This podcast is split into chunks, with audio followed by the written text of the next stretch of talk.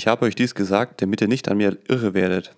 Sie werden euch aus den Synagogengemeinden ausschließen. Es wird sogar so weit kommen, dass alle, die euch töten, es als einen Opferdienst zur Ehre Gottes verstehen. Das alles werden sie euch antun, weil sie weder mich noch den Vater erkannt haben. Aber ich habe es euch gesagt, wenn es eintrifft, werdet ihr an meine Worte denken. Ich habe euch dies alles zu Anfang nicht gesagt, weil ich ja bei euch war. Jetzt gehe ich zu dem, der mich gesandt hat. Doch niemand von euch fragt mich, wohin ich gehe. Ihr seid nur traurig, weil ich euch dies alles gesagt habe. Aber glaubt mir, es ist gut für euch, dass ich fortgehe, denn sonst wird der Helfer nicht zu euch kommen. Wenn ich aber fortgehe, dann werde ich ihn zu euch senden und er wird meine Stelle einnehmen. Wenn er kommt, wird er gegen die Welt auftreten. Er wird den Menschen zeigen, was Sünde ist, was Gerechtigkeit und was Gericht. Die Sünde besteht darin, dass sie mich ablehnen. Die Gerechtigkeit besteht darin, dass Gott mir Recht gibt, wenn ich gehe zum Vater und denn ich gehe zum Vater und ihr werdet mich nicht mehr sehen. Das Gericht aber besteht darin, dass der Herrscher dieser Welt schon verurteilt ist. Ich hätte euch noch vieles zu sagen, ich hätte euch noch vieles zu sagen, doch das würde euch jetzt überfordern. Aber wenn der Helfer kommt, der Geist der Wahrheit, wird er euch anleiten, in der vollen Wahrheit zu leben. Was er euch sagen wird, hat er nicht von sich selbst, sondern er wird euch nur sagen, was er hört. Er wird euch jeweils vorbereiten auf das, was auf euch zukommt.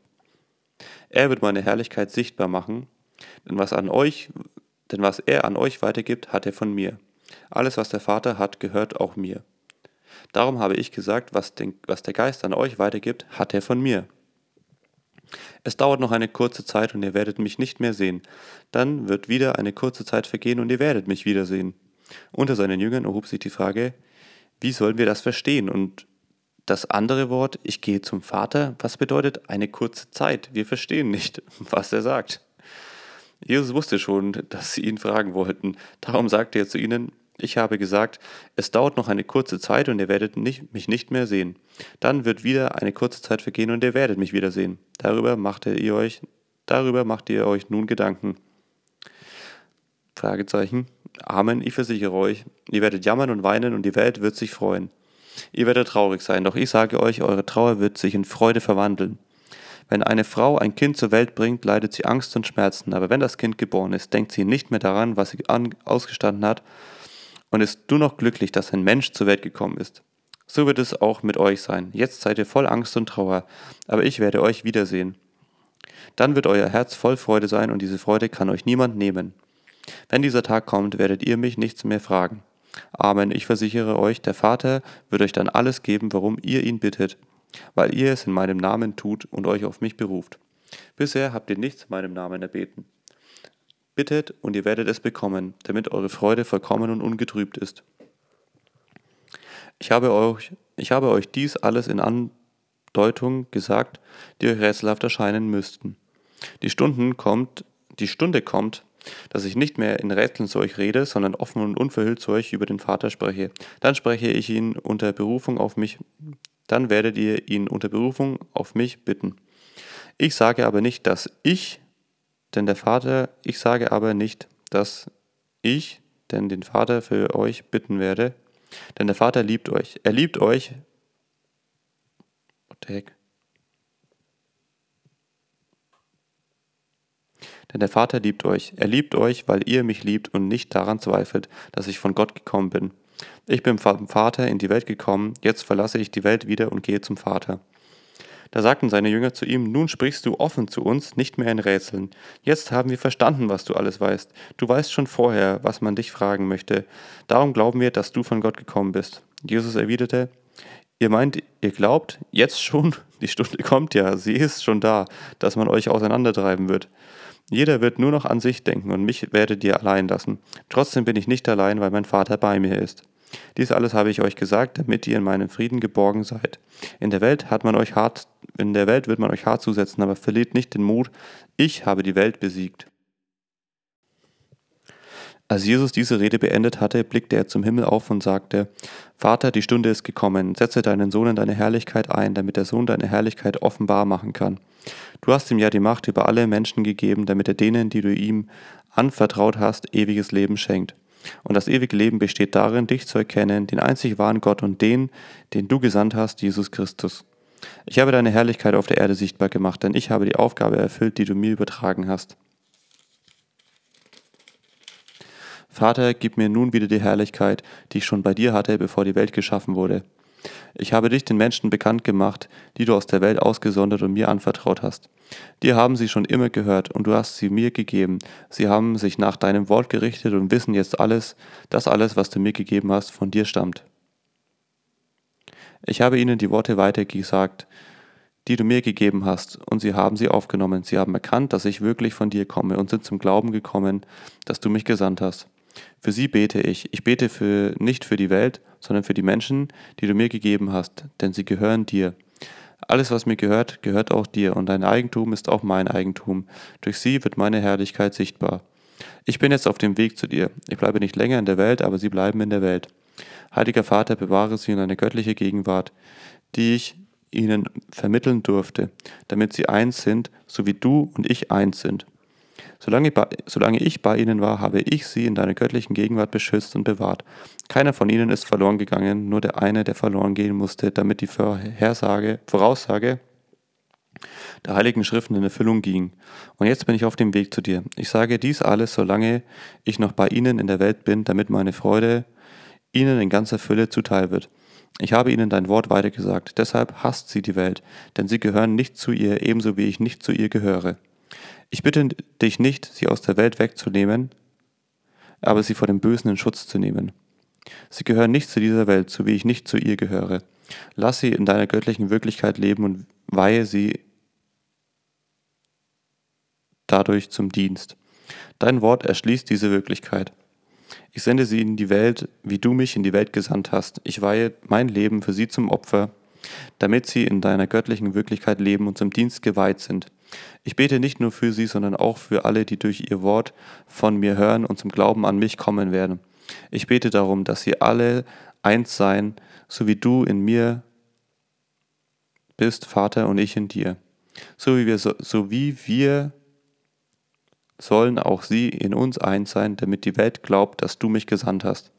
Ich habe ihnen gleiche, die gleiche Herrlichkeit gegeben, die du mir gegeben hast, damit sie eins sind, so wie du und ich.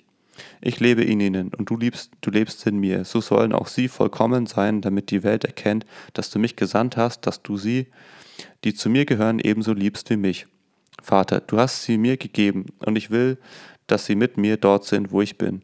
Sie sollen meine Herrlichkeit sehen, die du mir gegeben hast, weil du mich schon liebtest, bevor die Welt geschaffen wurde. Vater, du bist gerecht. Die Welt hat dich nicht erkannt, aber ich kenne dich, und diese hier haben erkannt, dass du mich gesandt hast.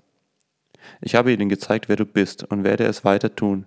So wird die Liebe, die du zu mir hast, auch sie erfüllen, und ich werde in ihnen leben.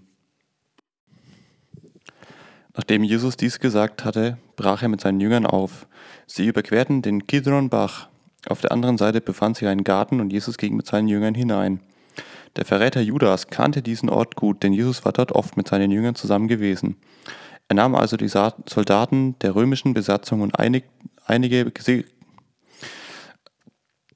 keine Gesichtspolizisten, einige Gerichtspolizisten, die von den führenden Priestern und den Pharisäern mitgeschickt wurden, und kam dorthin. Die Männer waren bewaffnet und trugen Fackeln und Laternen. Im vollen Wissen um alles, was nun mit ihm geschehen würde, ging Jesus hinaus aus dem Garten ihnen entgegen und sagte, fragte sie, Wen sucht ihr? Jesus von Nazareth, antworteten sie. Ich bin es, sagte Jesus. Der Verräter Judas stand bei ihnen. Als Jesus zu ihnen sagte, Ich bin es, wichen sie zurück und fielen zu Boden. Jesus fragte sie noch einmal, Wen sucht ihr? Jesus von Nazareth, antworteten sie. Ich habe euch gesagt, ich bin es, sagte Jesus. Wenn ihr also mich sucht, dann lasst, dann lasst diese hier gehen. So bestätigte sich, was Jesus früher gesagt hatte, von denen, die du mir gegeben hast, Vater, habe ich keinen verloren. Simon Petrus hatte ein Schwert, er zog es holte gegen den Bevollmächtigten des obersten Priesters aus und schlug ihm das rechte Ohr ab. Der Bevollmächtigte hieß Malchus. Jesus sagte zu Petrus, steck dein Schwert weg, diesen Kelch hat mein Vater für mich bestimmt. Muss ich ihn da nicht trinken? Die römischen Soldaten mit ihren Kommandanten und die Gerichtspolizisten verhafteten Jesus, fesselten ihn und brachten ihn zuerst zu Hannas. Hannas war der Schwiegervater von Kaiaphas, der in jenem Jahr das Amt des obersten Priesters ausübte. Kaiaphas war es, der den Ratsmitgliedern klargemacht hatte, dass er von Vorteil sei, wenn ein einziger für das ganze Volk sterbe. Simon Petrus und ein anderer Jünger folgten Jesus. Der andere Jünger war mit dem obersten Priester gut bekannt, deshalb konnte er mit Jesus bis in den Innenhof des Hauses, des Hauses gehen. Petrus blieb draußen am Tor stehen. Der andere Jünger, der Bekannte des obersten Priesters, kam wieder zurück, verhandelte mit der Pförtnerin und nahm den Petrus mit hinein. Die Pförtnerin fragte, fragte Petrus, Bist du nicht auch ein Jünger von diesen Menschen? Nein, das bin ich nicht, antwortete Petrus. Es war kalt. Die Diener des obersten Priesters und die Gerichtspolizisten hatten deshalb einen Stoß Holzkohlen angezündet, standen um das Feuer herum und wärmten sich. Petrus ging hinein, stellte sich zu ihnen und wärmte sich auch. Der oberste Priester fragte Jesus nach seinen Jüngern und nach seiner Lehre. Jesus antwortete, ich habe immer offen vor aller Welt gesprochen. Ich habe in den Synagogen und im Tempel gelehrt, wo sich alle Juden treffen, und habe niemals etwas im Geheimen gesagt. Warum fragst du dann mich? Fragt euch die Leute, die meine Worte gehört haben, sie wissen es. Als Jesus das sagte, schlug ihn einer der Gerichtspolizisten ins Gesicht und sagte, wie kannst du es wagen, so mit dem obersten Priester zu sprechen? Jesus erwiderte ihm, wenn ich etwas Unrechtes gesagt habe, dann weise es mir nach. Bin ich aber im Recht, warum schlägst du mich? Hannas schickte darauf Jesus in Fesseln zum obersten Priester Kaiaphas. Simon Petrus stand, nach, stand noch immer beim Feuer und wärmte sich. Da sagten die anderen zu ihm, bist du nicht auch einer von seinen Jüngern? Petrus erwiderte, Nein, ich bin es nicht. Ein Diener des obersten Priesters, ein Verwandter des Mannes, dem Petrus das Ohr abgeschlagen hatte, sagte, ich habe dich doch mit eigenen Augen bei ihm in dem, in dem Garten gesehen. Wieder stritt Petrus es ab, und in diesem Augenblick krähte ein Hahn. Die führenden Priester brachten Jesus am frühen Morgen von Kaiaphas zum Palast des römischen Statthalters. Sie selbst gingen nicht in den Palast hinein, weil sie nicht unrein werden wollten, sonst hätten sie nicht am Passamal teilnehmen können. Pilatus kam zu ihnen heraus und fragte, welche Anklage erhebt ihr gegen diesen Mann? Sie antworteten, wenn er kein Verbrecher wäre, hätten wir ihn dir nicht gegeben. Nehmt ihr ihn doch, sagte Pilatus und verurteilte ihn nach und verurteilt ihn nach eurem eigenen Gesetz. Wir dürfen ja niemand hinrichten, erwiderte, erwiderten sie. So ging in Erfüllung, was Jesus gesagt hatte, als er von der Art seines Todes sprach. Pilatus ging in den Palast zurück und ließ Jesus vorführen. Bist du der König der Juden? fragte er ihn. Jesus antwortete, Bist du selbst auf diese Frage gekommen oder haben dir andere von mir erzählt? Pilatus erwiderte, Bin ich etwa ein Jude? Dein eigenes Volk und die führenden Priester haben dich mir übergeben. Was hast du getan? Jesus sagte, mein Königtum stammt nicht von dieser Welt. Sonst hätten meine Leute dafür gekämpft, dass ich den Juden nicht in die Hände falle.